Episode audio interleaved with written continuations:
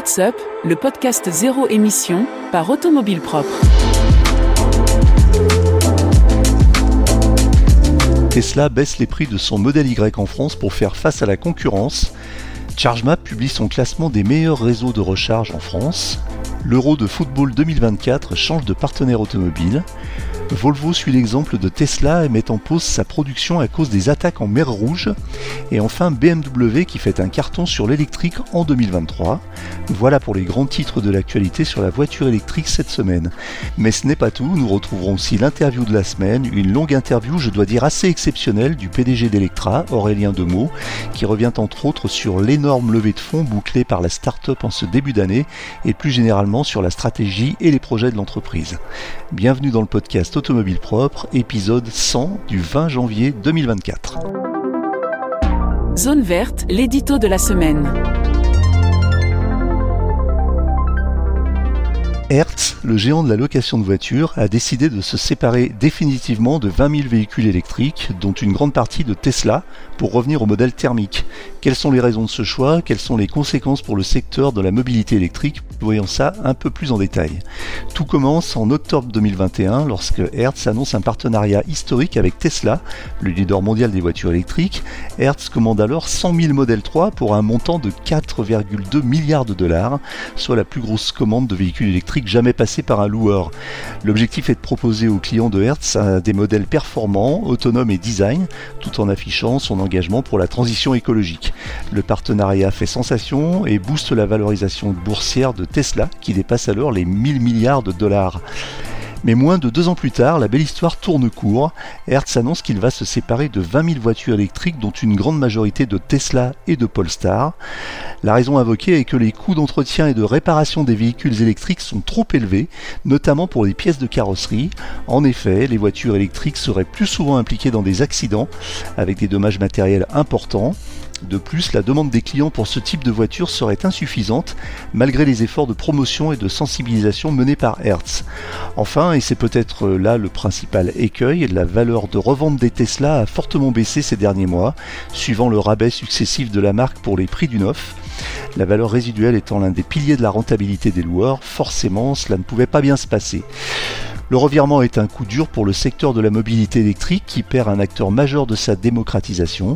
En effet, la location de voitures électriques pourrait être un moyen efficace de faire découvrir et adopter cette technologie par le grand public en levant les freins liés à l'autonomie, à la recharge ou au prix. Les loueurs pourraient alors bénéficier des avantages fiscaux et environnementaux des voitures électriques tout en réduisant leur empreinte carbone. Mais pour cela, il faudrait que les loueurs s'adaptent aux spécificités de ces voitures en termes de maintenance, de formation, de pédagogie ou même de partenariat avec des réseaux de recharge. Alors, Hertz a-t-il fait preuve de précipitation, voire de naïveté en s'engageant de la sorte avec Tesla, sans avoir suffisamment évalué les risques et les opportunités du marché de la location de voitures électriques? Ou bien le loueur américain fait-il au contraire preuve de réalisme, voire de pragmatisme, en renonçant à son ambition de devenir un acteur majeur de la mobilité électrique, face aux contraintes et aux coûts trop importants? Quoi qu'il en soit, Hertz laisse la porte ouverte à d'autres loueurs, peut-être plus audacieux ou plus visionnaires, qui sauront saisir l'opportunité de la voiture électrique. L'actu de la semaine.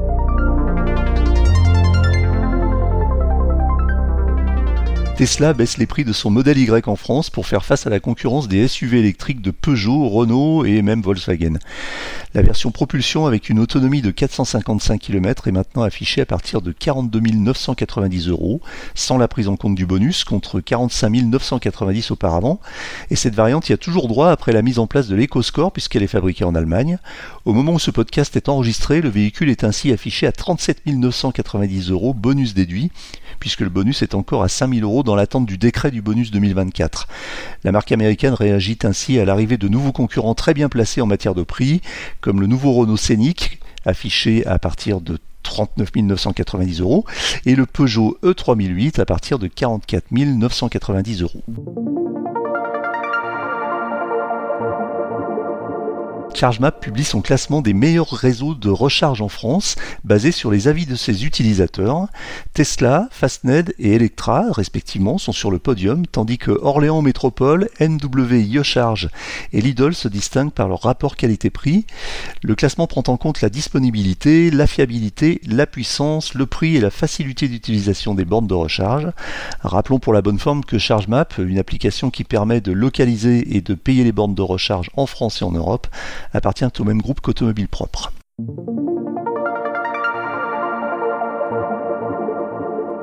l'Euro de football 2024 change de partenaire automobile. Volkswagen cède sa place à BYD, le constructeur chinois, décidément partout, qui fournira une flotte de véhicules électriques pour les équipes, les officiels et les invités. C'est la première fois qu'une marque chinoise sponsorise la compétition. BYD précise que cet événement prestigieux permettra à la marque de présenter ses dernières avancées dans le domaine des véhicules électriques à un public étendu. Ce contrat est sans conteste une pierre dans le jardin de Volkswagen, puisque l'Euro de foot se tiendra sur ses terres en Allemagne. Rappelons que BYD est le deuxième constructeur mondial de véhicules électriques derrière Tesla, avec 1 600 000 exemplaires écoulés en 2023 contre 1,8 million pour Tesla, et qu'il est même passé devant Tesla pour les ventes du dernier trimestre 2023.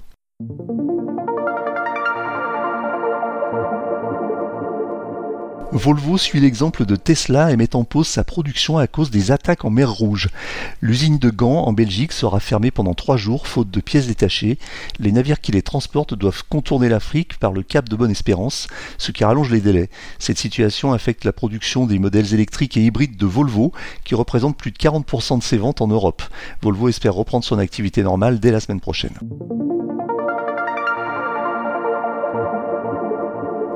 BMW fait un carton sur l'électrique en 2023. Si l'on inclut Mini et Rolls-Royce qui font partie du groupe, le groupe allemand a vendu plus de 376 000 véhicules 100% électriques en 2023, soit une progression de 74,4% par rapport à 2022. La part des modèles électriques atteint aujourd'hui 14,7% des ventes totales. BMW vise 20% en 2024 et 25% en 2025. Le succès de BMW repose sur une gamme qui comprend pas moins de 18 modèles 100% électriques, dont la Berlini 4, les SUV iX, iX1 et iX3, et depuis peu la version 100% électrique de la célèbre série 5, la i5. L'interview de la semaine. Bonjour Aurélien Demeaux. Salut Eric. Vous êtes PDG d'Electra, une entreprise que l'on commence à bien connaître dans le monde de la recharge électrique. Est-ce que vous pouvez cependant nous rappeler en quelques mots ce qu'est Electra, peut-être sa structure, le nombre de salariés, les implantations, etc. Oui, alors Electra, nous on est un CPO, Charge Point Operator. On est euh, donc on déploie des stations de recharge rapide pour euh, les voitures électriques. Euh, on est présent dans 8 pays en Europe, la France euh, et 7 autres pays. On a une équipe de 180 personnes.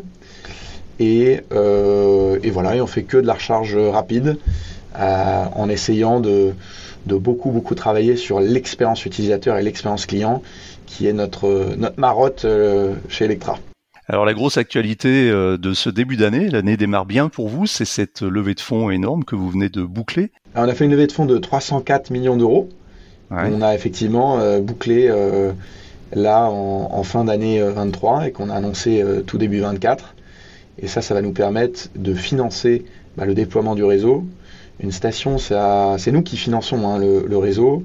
Une station, c'est un investissement assez conséquent puisqu'en fait, comme on fait de la recharge rapide, on a besoin de raccordement au réseau, on a des bornes euh, en courant continu, donc des bornes assez puissantes qui coûtent un certain prix. Donc, pour donner un ordre de grandeur, une station, c'est entre 400 et 500 000 euros d'investissement. Et donc, si on veut en déployer des centaines, voire des milliers, ce qui est notre plan, bah, il faut du capital. C'est pour ça qu'on est passé par la case euh, financement.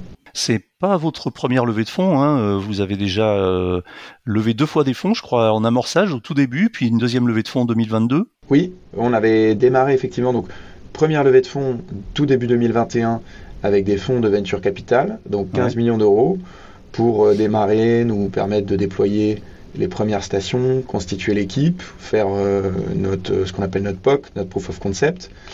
Ensuite, en 2022, là, on fait une levée de fonds de 160 millions d'euros, plus conséquente avec des fonds d'infrastructure. Donc, c'est Eurasio euh, Infrastructure qui avait mené ce tour-là. et puis cette année là, on a fait rentrer un fonds de pension néerlandais qui s'appelle PGGM, la BPI, et puis on a un certain nombre de nos actionnaires qui ont participé à ce tour également pour un montant total de 304 millions. Est-ce que ça fait d'Electra une, licorne aujourd'hui? Vous êtes en termes de capital de valorisation? Ah, on n'est pas tout à fait licorne. Euh, j'aurais bien aimé, mais on n'est pas tout à fait licorne. Euh, non, on est, on est, euh, on n'est pas très loin non plus. mais ce qui compte pour nous là, c'est surtout d'avoir le bon niveau de financement avec le bon partenaire. Et le bon partenaire pour nous, c'est des gens qui sont long terme. C'est un business d'infrastructure, donc ça va prendre du temps. On a un million de voitures électriques en France sur 38-39 millions de véhicules légers. Donc il faut le temps qu'on ait une adoption de masse. Donc il faut du, ce qu'on appelle du patient capital, euh, et puis des gens qui euh, soient convaincus par la thèse. Parce que dans la hmm. recharge, on peut faire plein de choses. Euh, on peut faire de la recharge à domicile, au dépôt, au bureau, de la recharge lente. Et nous, on a un créneau, on a une stratégie qui est très claire, sur laquelle on est focus 100% de notre temps, c'est de la recharge rapide, ouverte au public. Et on a des gens qui, je pense, souscrivent à cette thèse et qui étaient très très convaincus de ça. Donc c'est pour ça qu'on a cliqué avec euh, PGG. Alors c'est la levée de fonds la plus importante pour une, entreprise française dans ce secteur en tout cas, et c'est la deuxième en Europe, je crois, euh, derrière Unity, qui avait, qui est un cas un petit peu atypique puisque c'est un, consortium euh, dans lequel ont investi un certain nombre de constructeurs. donc ça, vous place vraiment en leader aujourd'hui de, de, la recharge en France? Oui, aujourd'hui c'est vrai que c'est une levée de fonds importante. Et ça nous donne la possibilité, en tout cas, de construire une, euh, une plateforme à l'échelle européenne. Et c'est ça qui est intéressant, c'est que euh, avec les différentes levées de fonds qu'on a pu faire, on a la possibilité de devenir, je pense, une des plateformes européennes euh, leader. Et donc c'est clairement notre objectif et notre ambition. Et c'est pour ça qu'on va déployer, donc comme je disais, dans huit pays dans lesquels l'objectif est d'avoir d'être euh, top of mind, en tout cas d'être connu et reconnu par les électromobilistes.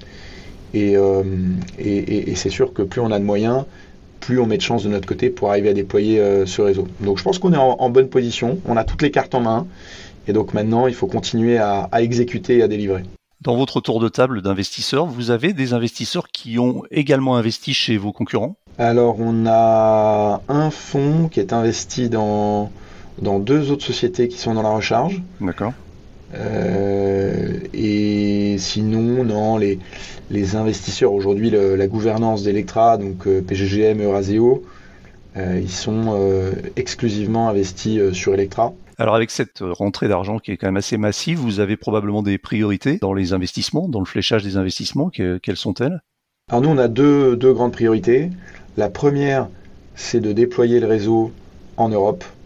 Donc, dans les pays dans lesquels on est, pouvoir accélérer le déploiement.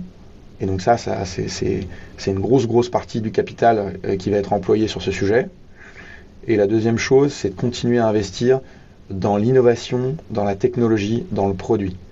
Moi, je suis convaincu, on est convaincu depuis le premier jour que c'est le rôle d'un pure player, je pense, comme Electra, de porter l'innovation dans le secteur de la recharge. Et il y a plein de choses à faire. On a de l'auto-charge chez Electra, de la réservation de des bornes. On peut utiliser Google Pay, Apple Pay. On sait qu'il y a le plug and charge qui va arriver. Donc on essaie de participer à un certain nombre d'instances qui définissent les standards, euh, Charin, etc. Euh, et également sur euh, bah, plutôt les aspects politiques publics au travers de Charge Up Europe par exemple. Donc on, on doit, je pense, apporter de l'innovation pour enthousiasmer, embarquer les gens vers l'électrique et ça, bah, ça nécessite de l'investissement. On a développé notre propre technologie. Donc 100% euh, de la techno, on l'a développé en interne chez Electra.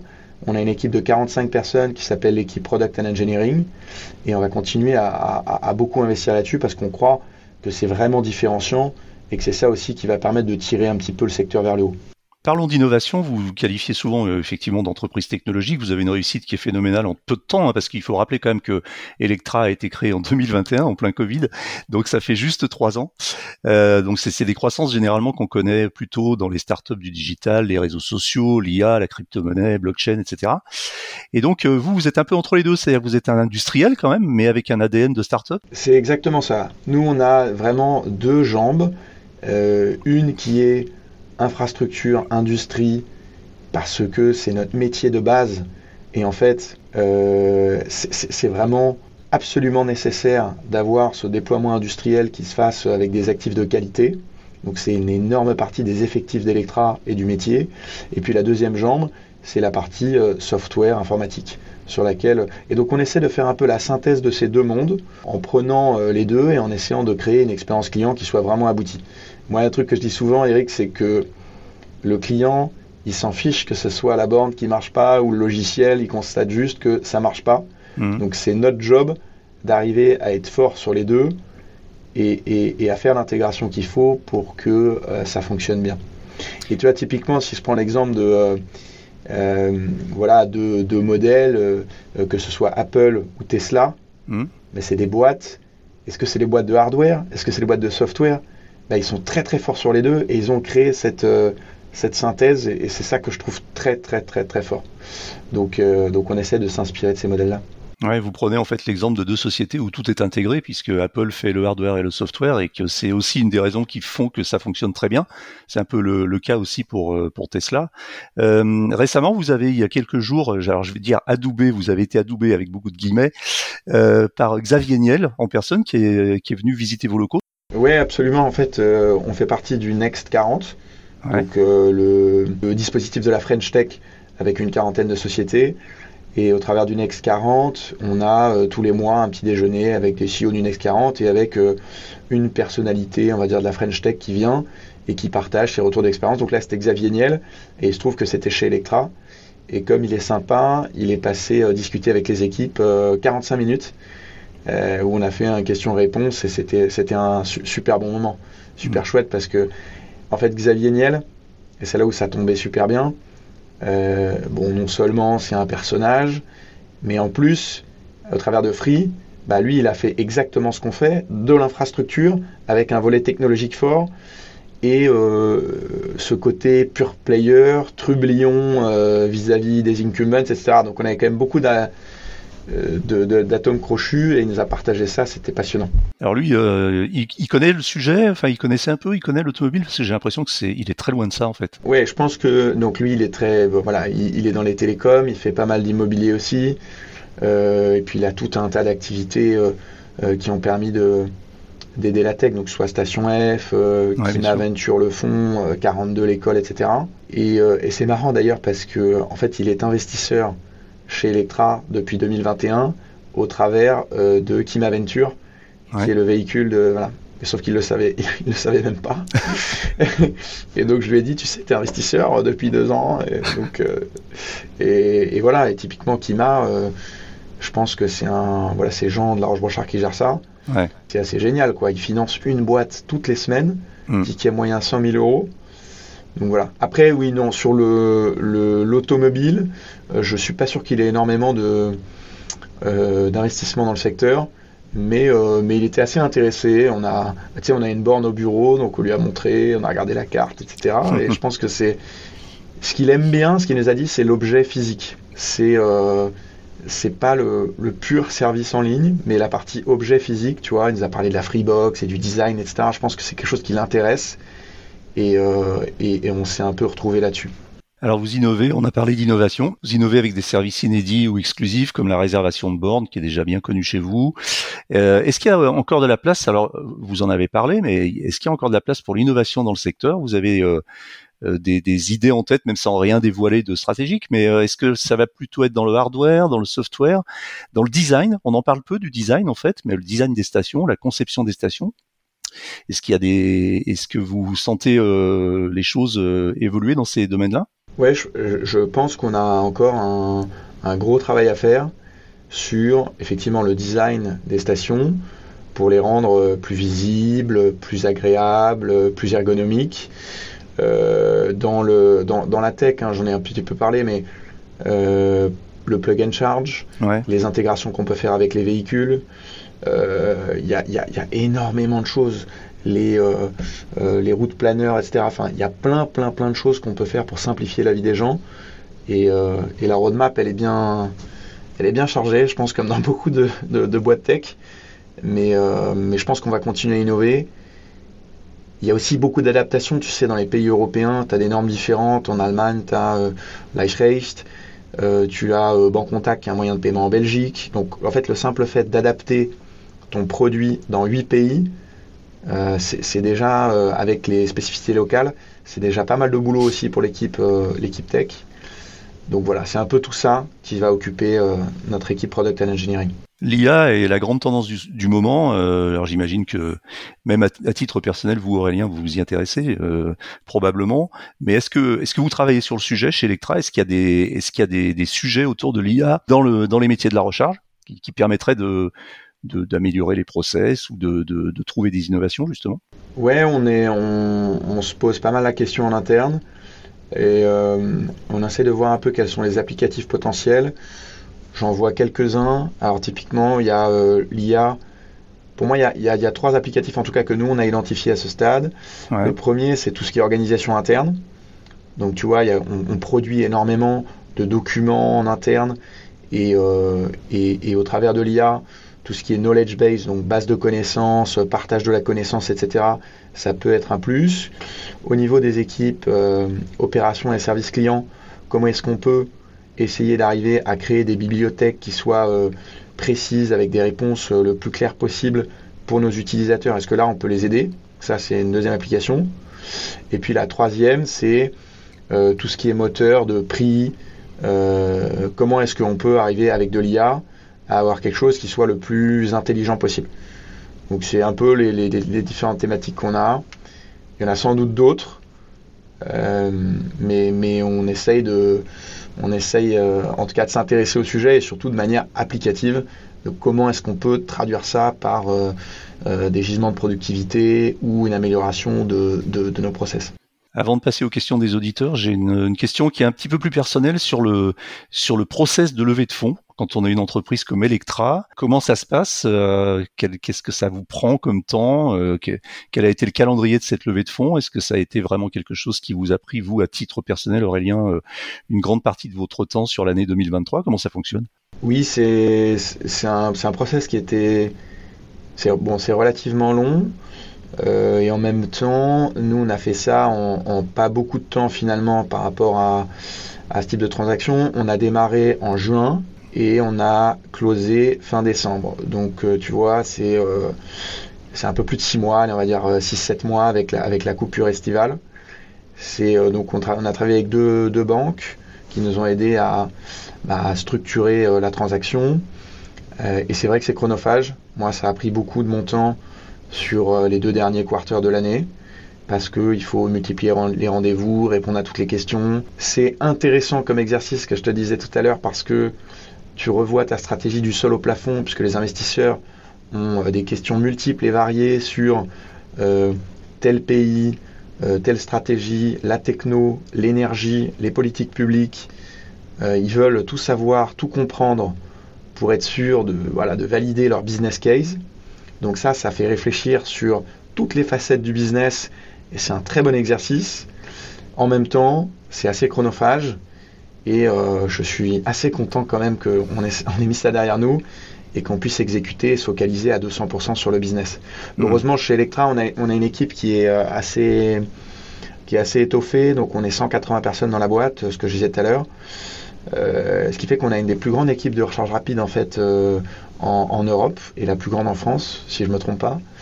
Et donc, on a aussi pas mal de on a pas mal de monde qui m'a évidemment beaucoup aidé sur la transaction. Et donc ça nous a permis de continuer à faire avancer les projets tout en menant ce, sujet de levée de fonds. Ouais, donc ça veut dire que même une entreprise comme Electra qui a déjà fait euh, ses preuves et qui, a qui avait déjà fait deux importantes levées de fonds doit toujours se remettre en question et c'est jamais acquis en fait, c'est jamais un long fleuve tranquille d'aller chercher des, financements même quand on a euh, fait ses preuves comme, euh, comme vous. Oui, parce que alors c'est sûr que personne ne fait un chèque de plusieurs centaines de millions d'euros euh, sur la base de la confiance à la poignée de main parce qu'ils mm. trouvent qu'on a une trajectoire sympa, ça c'est sûr. Ne serait-ce que pour leur process de contrôle interne, etc. C'est des, des process qui sont extrêmement structurés. On est avec des fonds de pension ou des fonds d'infrastructure, donc c'est pas tout à fait la même logique que les fonds de venture dans la tech, où là les process sont peut-être un peu plus light, euh, parce que les fonds de venture, ils vont d'abord et avant tout miser sur une équipe et un secteur. Là, on est, on est sur quelque chose qui est plus plus scolaire, c'est peut-être pas le mot, mais en tout cas, c'est très, c'est très méticuleux comme exercice, c'est très normé, mmh. exactement. Mmh. donc, donc, ouais, c'est assez, c'est assez chronophage, c'est assez intense. Le contexte de marché actuel aussi, il n'est pas évident.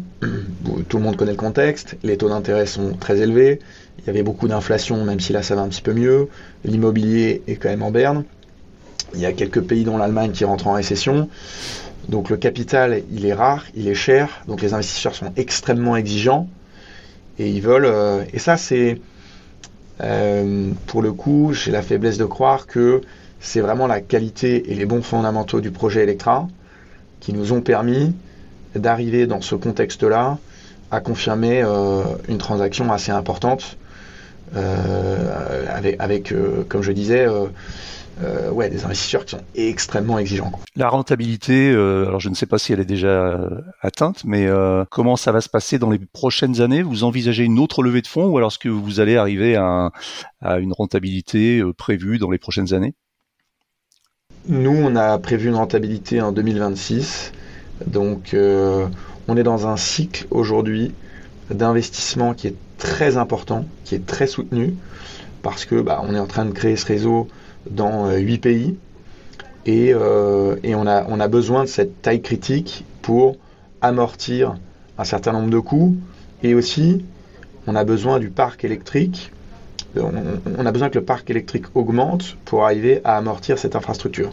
C'est-à-dire que le taux d'utilisation des bornes, il doit augmenter de manière à atteindre cette rentabilité. Euh, donc voilà, donc on n'a pas spécialement prévu de refaire de levée de fonds. Euh, on doit atteindre la rentabilité, c'est un objectif important. Mmh. On a levé plusieurs fois des fonds. À un moment donné, on ne peut pas lever des fonds euh, tous les deux ans éternellement. sinon, c'est qu'il y a un problème. Ouais, on n'échappe pas à la gravité. Euh, à un moment donné, il faut que l'entreprise elle soit pérenne et qu'elle soit rentable. Hmm. C'est extrêmement important et c'est euh, mon rôle et même mon devoir en tant que chef d'entreprise de pérenniser tous les emplois qu'on a chez Electra, c'est d'avoir un business qui flotte. Et pour ça, il faut qu'on atteigne la rentabilité. Et nous, ce qu'on a fixé, c'est 2026. Mais, mais, mais voilà, euh, un peu comme un, un Vercor dans les batteries, ils vont énormément investir, plusieurs milliards d'euros puis récolter les fruits de cet investissement. Nous, on est dans cette phase de ce cycle d'investissement très très fort, mais avec quand même une trajectoire de rentabilité qui est assez claire. Est-ce que vous pensez que le marché va se consolider? C'est-à-dire, est-ce qu'il va y avoir, commencer à y avoir des, des rachats d'entreprises dans la recharge? Et peut-être que est-ce que Electra serait un, candidat au rachat d'autres euh, entreprises? Oui, le marché va sans doute se consolider. Je partage ce constat, dans la mesure où il faut euh, sur notre marché, je pense qu'il faut des capacités opérationnelles et industrielles, financières, produits et technologies. Euh, il, faut tout ça. Et, je pense qu'on devrait quand même avoir, un peu comme tous les nouveaux marchés, il y a beaucoup d'initiatives et le marché il est fragmenté, il est assez atomisé. Et puis, à mesure que on avance, ça se rationalise et on a des euh, plateformes qui ont la taille, qui ont l'échelle, qui vont, euh, qui vont émerger. Donc c'est euh, c'est très vraisemblable que le marché se consolide. Je pense que c'est un point de vue qui est partagé par beaucoup de gens dans l'industrie. et nous, on va essayer justement de, tirer parti de cette consolidation en, essayant, je dis en essayant parce qu'on n'est jamais sûr, parce que pour faire des acquisitions, moi j'en ai fait quelques-unes dans ma boîte précédente, bah, il faut trouver la bonne euh, cible, au bon moment, au bon prix, avec les bonnes synergies, euh, avec des gens qui sont prêts à se vendre, etc., euh, avec un projet commun partagé. Donc il faut quand même beaucoup d'alignement de, planètes, c'est pas facile, mais on va essayer de le faire si ça peut nous permettre d'accélérer. Avant de passer aux questions des auditeurs, une dernière question de chiffres. Vous, êtes, vous faites combien de sessions de charge à peu près, par jour ou par mois, je sais pas? On est sur une trajectoire, là, on approche les 100 000 sessions de recharge par mois. Donc avec euh, quoi un, panier moyen de quoi, 10, 15 euros? Et paf, j'ai le chiffre d'affaires. Euh, on est sur un panier moyen entre 10 euh, et 20 euros hors taxe, on va dire. Hmm. Euh, donc on va passer aux questions des auditeurs. Alors on a eu, on en a eu beaucoup parce que bah, je crois qu'Electra est une entreprise qui euh, qui suscite beaucoup de, de questions et d'intérêt. je vais commencer tout de suite avec Daniel. J'envoie la question puis je vous, laisse, je vous laisserai répondre Aurélien. Bonjour, c'est Daniel. J'ai une question pour euh, Electra.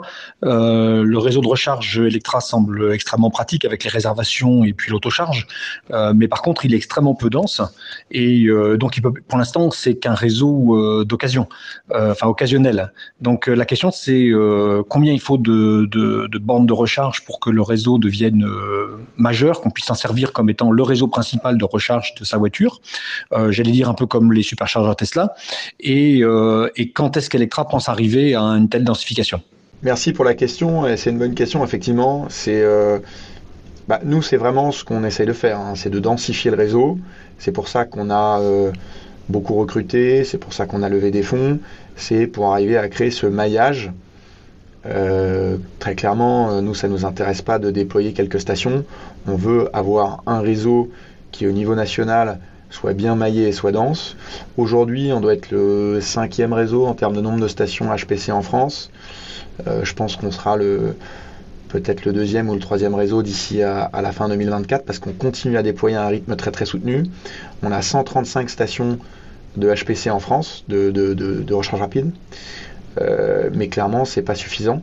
Donc euh, cette année, on va déployer juste sur la France à peu près 150 stations. Donc déjà, on va doubler ce chiffre. Donc ce qui nous permettra d'arriver à 300 stations. Et l'année suivante, on continuera donc euh, j'espère, en tout cas, et c'est la logique, qu'on pourra proposer aux électromobilistes un réseau sur lequel ils peuvent s'appuyer avec l'idée de se dire j'ai des stations Electra un peu partout à proximité, je peux euh, me promener partout en France avec Electra. Donc on essaye d'aller le plus vite possible et, euh, d'aller dans le sens de votre question. Allez, une deuxième question. Bonjour, euh, Émile Frémont. J'ai une petite question pour euh, Aurélien Demeaux, PDG d'Electra, euh, sur l'éventualité de créer des, bornes de recharge moyennement rapides sur de la, charge à destination, mais peut-être de courte durée. J'entends par là le fait que sur des longs trajets en VE, on fait une pause le midi pour manger que des chargeurs rapides 150 kW ou plus chargent souvent trop vite par rapport au temps de la pause qui va durer, euh, on va dire, entre, entre 40 minutes et, une heure. Et euh, on a beaucoup sur le bord des, grands axes, autoroutes et autres, euh, des restaurants, de chaînes notamment, avec lesquels des alliances sont envisageables. On, voit ce que propose EasyVia avec, avec McDonald's, par exemple. Et il pourrait être intéressant à terme d'avoir avec des chaînes de restaurants, parce que c'est peut-être ce qui est plus facile par rapport au maillage du territoire, euh, des bornes euh, de type 50 euh, kW par exemple, une puissance qui est rapide mais pas trop, qui permettrait en fait de, de, faire le plein le temps d'un repas au restaurant euh, sur, le, sur le trajet de son week-end ou de ses vacances, euh, de pas euh, être speedé à devoir débrancher la voiture euh, en plein milieu du repas, et savoir que lorsqu'on a fini son repas, on a pris son petit café, on est passé aux toilettes, on reprend sa route, on n'a pas perdu de temps parce qu'on avait prévu de faire cette pause-là, qui a duré un peu plus d'une demi-heure et peut-être un petit peu moins d'une heure, et on récupère sa voiture euh, quasiment chargée à 100%. Alors, euh, ce qu'il faut avoir en tête, euh, c'est simplement pour situer Electra parmi les différents opérateurs.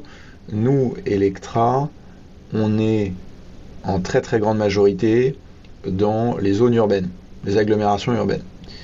Pas seulement Paris, Lyon, Marseille, les trois premières villes, mais on va dire les 25 ou 30 premières villes en France.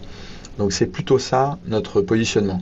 Maintenant, on a à peu près 20% de notre réseau euh, qui est euh, ce qu'on appelle du réseau en itinérance, en roaming. Donc c'est ce que vous décrivez dans votre question, euh, c'est-à-dire autoroute. On a des stations sur l'autoroute avec Vinci Autoroute ou bord sortie d'autoroute.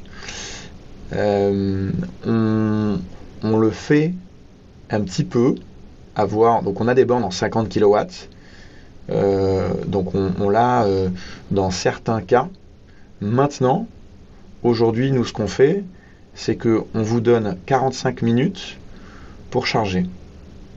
Ce qui fait que, et, vous n'avez pas de, prix à la minute pendant 45 euh, minutes. Peut-être qu'on pourrait étendre à une heure, si vraiment on pense que c'est intéressant dans certains cas, pour des restaurants, ce genre de choses. Donc ce que je veux dire, c'est qu'en fait, vous pouvez charger sur une borne 150 ou 300 kW, pendant 45 minutes. Et vous n'avez pas à vous presser et à ressortir, comme vous décrivez, euh, au bout de 10 minutes, un quart d'heure ou 20 minutes. Donc, euh, donc je pense que c'est des cas, pour, pour, nous, c'est des cas d'usage qui peuvent se présenter et qu'il faut traiter au cas par cas.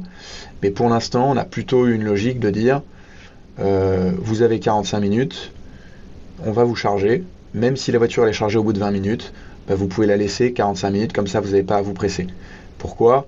Parce qu'on est aussi au début de la transition vers l'électrique. Il y a un million de voitures électriques en France sur 38-39 millions de véhicules légers. Donc les bornes, pour le moment, elles ne sont pas complètement saturées.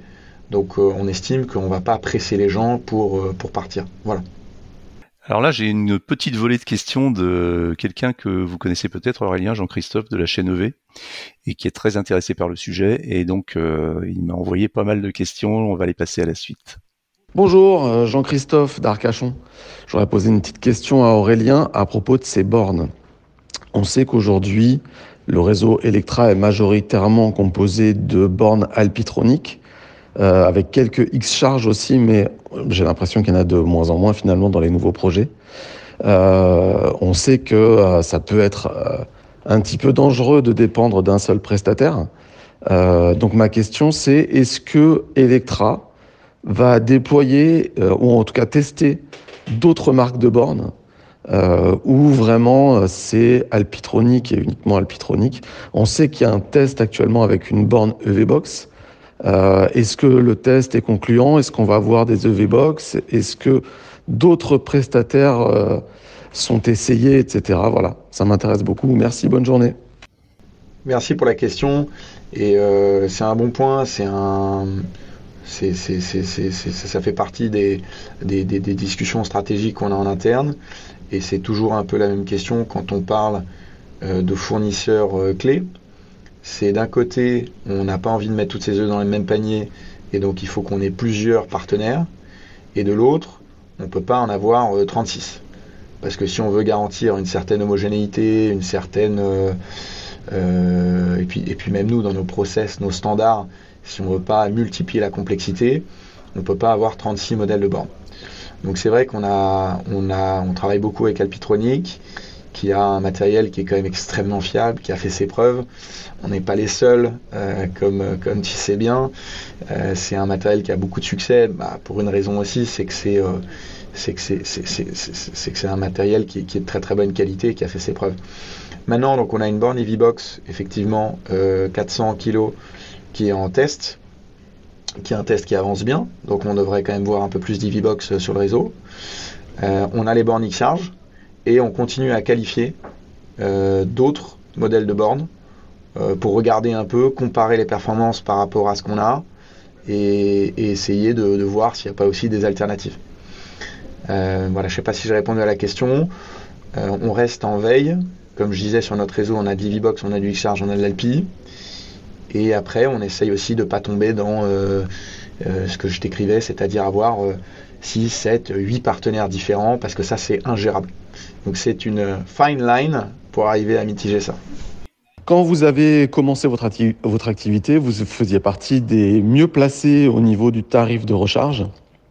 Et puis euh, petit à petit, vos tarifs ont, augmenté. Et aujourd'hui, il y a quand même plusieurs acteurs qui font moins cher que vous. Par exemple, bon, bah, Tesla, évidemment, euh, IE Charge et euh, bah, EasyVia maintenant avec euh, les McDonald's. Euh, sachant que vous êtes euh, souvent positionné sur des parkings d'hôtels et donc vous êtes vraiment en concurrence frontale, bah, du coup, avec Tesla, IE Charge et, et, et les bornes du, McDo. Euh, est-ce que vous comptez euh, rentrer un peu plus dans une guerre des prix ou est-ce que vous allez rester à ce tarif qui euh, est un petit peu plus cher que vos concurrents directs? Merci, bonne journée. Ouais, bah merci Jean-Christophe là pour ce, point, ça me permet de clarifier un tout petit peu sur le pricing. Alors sur le prix, je suis d'accord et pas d'accord avec toi. Donc je suis d'accord sur le fait qu'il y a des acteurs qui sont moins chers. Euh, tu as parlé de Tesla, c'est vrai, Tesla, en ce moment, pas sur toutes les stations dans tous les pays, mais euh, ils peuvent être moins chers. Maintenant, Tesla, ils ont une politique de prix qui est assez variable et c'est pas du tout exclu que dans un mois, ils soient au même prix ou plus cher, parce que je pense qu'ils ont un peu plus de volatilité dans leur pricing que nous. là où je suis pas d'accord, c'est qu'aujourd'hui le prix d'Electra il est à 52 centimes à peu près du kilowattheure, tu peux la regarder sur l'application, et c'est quand même dans la fourchette basse de ce qui se fait en, recharge rapide. Euh, si je prends euh, les camarades, euh, je sais pas, Fastned, Total, que sais-je, NJ, etc., bah, tu verras qu'on est quand même assez bien placé en termes de, de positionnement prix. Donc on ne fait pas du low cost, ça c'est sûr. On aura du mal à faire du moins cher que moins cher, parce qu'on veut proposer une expérience client qui soit la meilleure possible, et que ça c'est vrai que ça a un coût. On est aussi tributaire des prix de l'énergie, qu'on essaye de, sourcer au mieux. Mais c'est clair que euh, le but d'Electra, c'est d'avoir un prix qui est compétitif. L'objectif d'Electra, la mission d'Electra, c'est de faire en sorte qu'un maximum de gens adoptent la voiture électrique. À travers bah, le fait que la, recharge soit simple, parce qu'on a des stations à proximité, parce qu'elles sont très faciles à utiliser, mais aussi parce que le prix est, est intéressant et c'est un énorme avantage qui est souvent euh, sous-estimé, je trouve. C'est que les gens, quand ils passent à l'électrique, factuellement, pour faire 100 km, ça leur coûte entre 2 et 3 fois moins cher que l'essence. quoi. Et on le voit euh, en France. Dès que le, prix du pétrole augmente, c'est la panique. On fait des chèques carburant. Et, euh, et, et, on se dit comment est-ce qu'on va faire? Ça a un impact énorme sur le budget des ménages, sur leur pouvoir d'achat. Et je trouve qu'on a une, solution qui est là, qui est activable, qui est d'acheter de l'électricité qui est produite en France et qui coûte deux ou trois fois moins cher. Donc c'est un des grands, c'est une des grandes vertus pour moi aussi du passage électrique et qu'elle n'est pas suffisamment mise en avant, donc j'en profite. Allez, deux dernières questions. Une question de Vincent d'abord. Bonjour, Vincent de Césarieux dans l'Ain. Alors j'ai deux questions. La première, c'est de savoir si euh, dans l'avenir les prochaines stations seront couvertes et si ils reviendraient sur les anciennes stations et les couvrir aussi. Voilà. Euh, pourquoi pas avec des, des, panneaux solaires. Deuxième question, euh, qu'est-ce qu'ils peuvent prévoir pour éviter le squattage des bornes par des véhicules thermiques et ou par des véhicules électriques qui seraient sur place et qui n'iraient pas charger leur voiture une fois chargée ou euh, ceux qui restent sur la place mais qui ne chargent pas. Voilà, merci beaucoup. Alors, sur le, sur le premier euh, point, pardon, sur la couverture des, des, stations, euh, on le fait bon, dans un certain nombre de cas. C'est le cas à l'aéroport de Toulouse, c'est le cas sur les stations d'autoroute. On a des canopées, donc des hauts vents, qui bien souvent d'ailleurs ont des panneaux solaires, effectivement, parce que c'est une bonne occasion de produire de l'électricité solaire. maintenant, ce qu'il faut avoir en tête, c'est que ce type d'infrastructure, la canopée, le, haut vent, on l'appelle comme on veut, le toit, quoi, la, couverture, c'est déjà ça a un certain coût, et puis il faut des permis, donc c'est plus lourd. Et ce qu'on se dit, c'est que quand on est sur le parking d'un hôtel ou d'un supermarché, euh, ça peut être utile d'avoir un haut vent, mais c'est pas toujours le cas. C'est-à-dire qu'il y, a des parkings d'hôtels qui sont petits, sur lesquels il n'y a pas beaucoup d'espace. Et je rappelle, effectivement, on a plutôt ce positionnement de agglomération urbaine. Et dans une zone urbaine, l'espace est très contraint. Et mettre des canopées, c'est pas toujours, euh, pas toujours possible. Donc, euh, on va essayer de le faire. Moi, enfin, encore une fois, si on se dit que l'expérience utilisateur, c'est numéro un et c'est prioritaire, c'est Electra, et on se le dit tous les jours, bah, il faut aussi qu'on réfléchisse à ça et qu'on arrive peut-être à, introduire ce concept de canopée de manière plus systématique. Maintenant, pour des contraintes opérationnelles, ça ne sera pas toujours possible malheureusement. Et sur le, squattage des bornes? Et oui, pardon. Donc sur le squattage des bornes, il y a différentes choses qu'on peut mettre en place. Euh, bon, déjà, euh, essayer de mettre des panneaux, euh, c'est idiot, hein, mais des panneaux un peu J'appelle ça attention chien méchant, c'est-à-dire on met des panneaux qui disent attention véhicule thermique, enlèvement, etc. On essaye de dissuader, ça c'est la première chose à faire. Euh, on essaye aussi de travailler en bonne intelligence avec les partenaires fonciers. Donc on travaille avec les hôtels Accor, avec les parkings Indigo, avec des gens, avec des énormément de supermarchés. et c'est leur parking, et d'une certaine manière, ils, bah, ils contrôlent un peu ce qui se passe sur leur parking, et donc on leur demande aussi d'aider à, à, réguler faire la police, c'est peut-être pas le bon mot, mais à réguler un peu les choses pour éviter qu'on ait que des voitures thermiques. Euh, donc ça, c'est aussi euh, le partenaire foncier qui peut nous aider. Euh, pour ce qui est des voitures électriques qui squattent, bah, on peut leur mettre des pénalités si jamais les gens ils restent scotchés à la borne et, connectés pendant 12 heures. Nous, on a des bornes qui sont des bornes rapides. C'est pas fait pour ça. Donc, on, on, peut dissuader de cette manière-là. Vous l'avez pas fait ça encore? C'est pas en place? On l'a fait et puis on l'a enlevé en se disant, grosso modo, 98% des gens jouent le jeu parce qu'ils voient bien qu'on a des, stations de recharge rapide. Donc, on n'a pas envie d'être punitif. Nous, on veut créer, je le redis, mais on, veut embarquer les gens, on veut les enthousiasmer sur l'électrique. Et donc, on n'avait pas trop envie de leur taper euh, sur les doigts en se disant, c'est pas très utile parce que tout le monde, enfin, 98% des gens jouent le jeu. Euh, donc on l'a enlevé pour le moment. Peut-être qu'on le remettra, mais en tout cas on l'a enlevé. Donc voilà, il y, a toute une palette de choses qu'on peut faire. Et puis, euh, plus il va y avoir de voitures électriques, plus je pense aussi que les voitures thermiques, elles vont s'autodiscipliner parce que euh, à un moment donné, elles vont aussi sentir que bah, il y a plein de gens qui ont des voitures électriques qui ont besoin de ces places et ça va un peu s'autoréguler. Très bien. Une dernière question de, de Johan qui est sur une thématique un peu différente. Bonjour, Johan de Laval. Une question pour le PDG d'Electra que vous interrogez euh, cette semaine. Euh, j'aurais voulu savoir si Electra va se lancer dans la recharge pour euh, poids lourds, s'il va y avoir des, bornes poids lourds ou des stations spécifiques poids lourds. Et puis, question couplée, si, la réponse à la première question est oui, quand est-ce qu'on verra les premières bornes MCS, donc avec 1 MW de puissance? Euh, eh ben merci pour, euh, pour votre euh, éclaircissement sur l'aspect poids lourd électrique. Au revoir.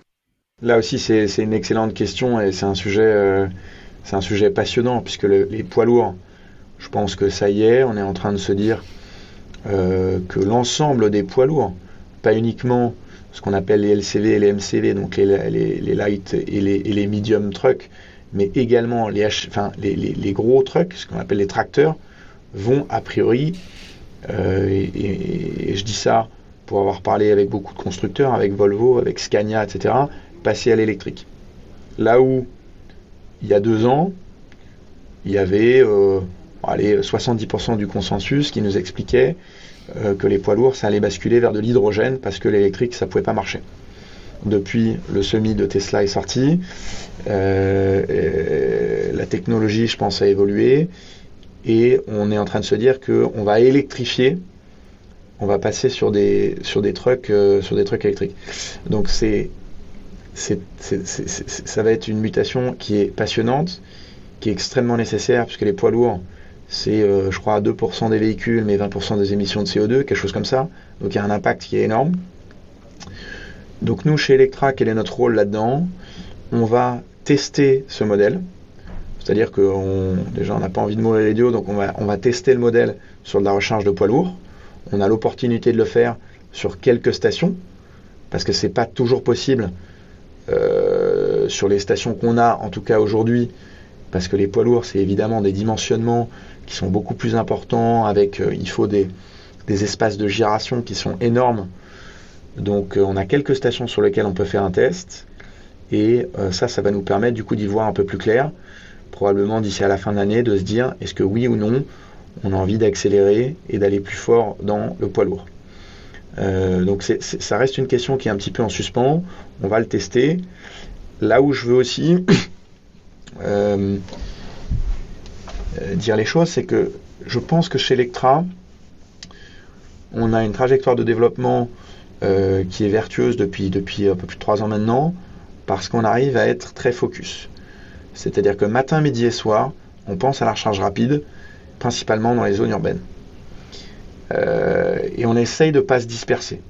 En revanche, on scale fortement ce segment sur 8 pays, mais on essaye de ne pas trop se disperser. Et les poids lourds, bah, il faudra qu'on se fasse une conviction collective, le management et toute l'équipe d'Electra, de se dire est-ce que c'est quelque chose qui s'inscrit parfaitement dans, dans la continuité de ce qu'on fait? Ou est-ce que c'est une adjacence qui peut créer une forme de défocus par rapport à euh, notre, euh, notre segment principal? Et ça, j'ai pas complètement la réponse, donc euh, peut-être qu'on pourra en reparler en début d'année prochaine si tu me fais le plaisir de me réinviter, Eric. Ah oui, ça sera avec grand plaisir. Euh, Aurélien, j'ai euh, deux petites dernières questions. Alors, euh, une information d'abord qui vient de tomber. Hein, je sais même pas si tu as eu l'occasion de la voir ce matin, parce que c'est ChargeMap, le réseau ChargeMap, qui qui vient de publier son classement des, des meilleurs réseaux de recharge de 2023. Et donc Electra est dans le top 3 euh, donc euh, derrière euh, Tesla, Superchargers et Fastned. Et donc en fait, la, voilà, ChargeMap a mis en place un nouveau système d'avis. Je lis le, la page hein, en avril, un nouveau système d'avis utilisateur.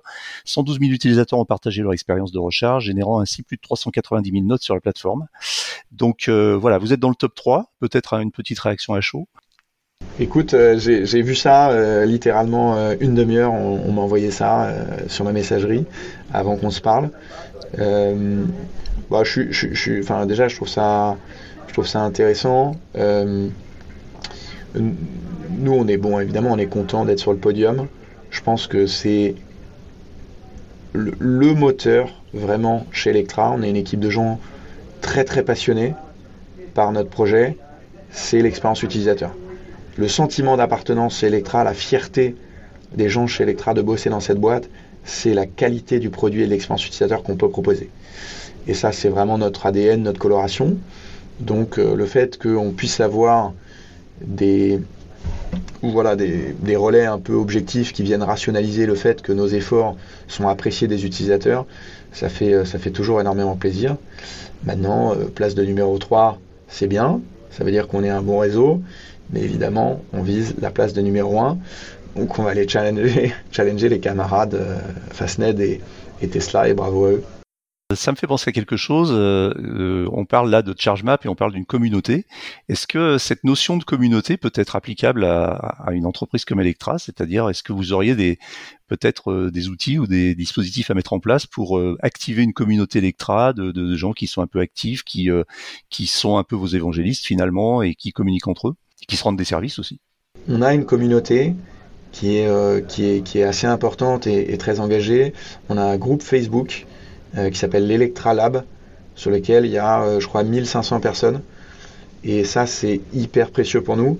C'est des gens qui sont assez engagés, donc qui connaissent bien le réseau Electra, qui nous font énormément de remontées sur, parfois sur euh, euh, des, stations ou sur le réseau dans sa globalité, qui nous font des suggestions. On leur fait tester aussi des fonctionnalités en avant-première. Typiquement, l'autocharge, on l'avait mis en avant-première pour les, les gens d'Electralab. Donc voilà, c'est là-dessus qu'on l'anime beaucoup sur, sur ce groupe Facebook euh, Electralab. Euh, dernière question, Aurélien, qui est une question aussi qui a un petit peu de relation avec la gratification ou un peu même l'ego. Ça fait quel effet d'avoir successivement des messages de félicitations de Bruno Le Maire et même d'Emmanuel Macron en personne sur leurs réseaux sociaux? Bah, Ça fait plaisir. Euh, je pense que c'est encourageant. Je trouve que euh, la French Tech, pour le coup, on s'en rend pas compte, mais en France, on a un écosystème entre euh, nous, on a la BPI qui est rentrée à notre capital, on a la French Tech, je l'ai dit, on fait partie du Next 40. Euh, on se sent soutenu et, tu vois, nous on est, on est, on est un peu dans un schéma euh, David contre Goliath. Conto, ils développent une banque en ligne et bah ils vont essayer d'aller challenger des institutions bancaires qui sont extrêmement riches et puissantes. Nous on a la même chose avec des acteurs historiques qui sont extrêmement riches et puissants et on va jouer notre rôle d'aller euh, jouer les trublions sur ce marché, de proposer quelque chose de nouveau.